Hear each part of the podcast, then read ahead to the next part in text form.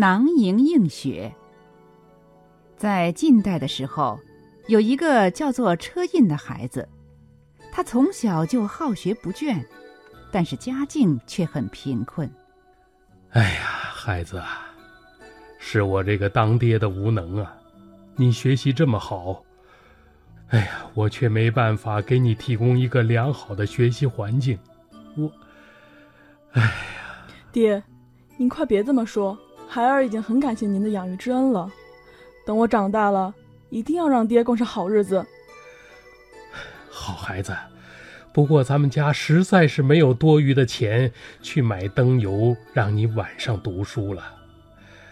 就那么一点钱，还要，哎，没关系，爹。既然晚上看不了，那我就白天背诵诗文好了。在夏天的一个晚上，车胤正在院子里背诵一篇文章，忽然看到很多萤火虫在低空中飞舞，那一闪一闪的光点。在黑暗中显得有些耀眼。哎，对呀，如果把这些萤火虫集中放在一起，不就成一盏灯了吗？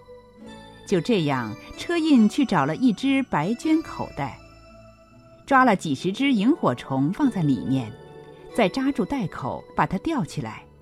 虽然并不怎么明亮，但是勉强可以用来看书了。从此，只要有萤火虫。车胤就去抓一把来当做灯用。正是依靠这样的勤学苦练，车胤后来终于做了职位很高的大官。同样在晋代，还有一个孙康，情况也跟车胤差不多。因为没钱买灯油，晚上不能看书，所以只好早早的睡觉。这让他觉得白白浪费了很多时间，非常着急。有一天半夜，他忽然从睡梦中醒来。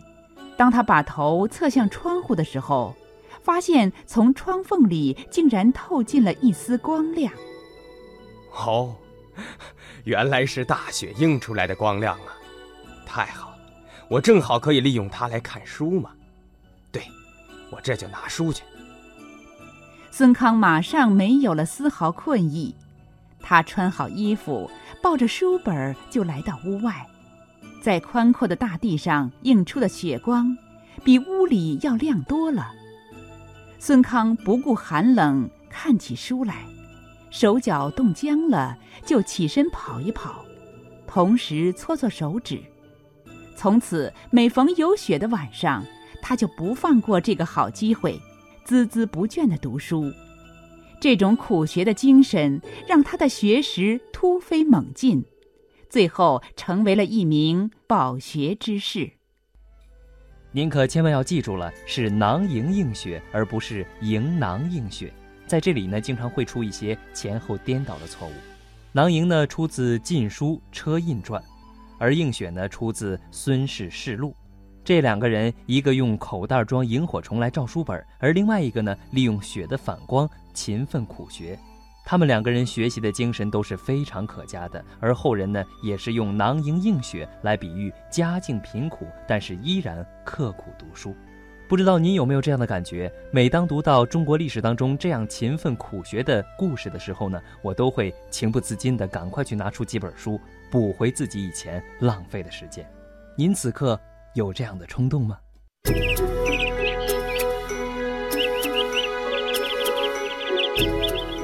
春眠不觉晓，处处闻啼鸟。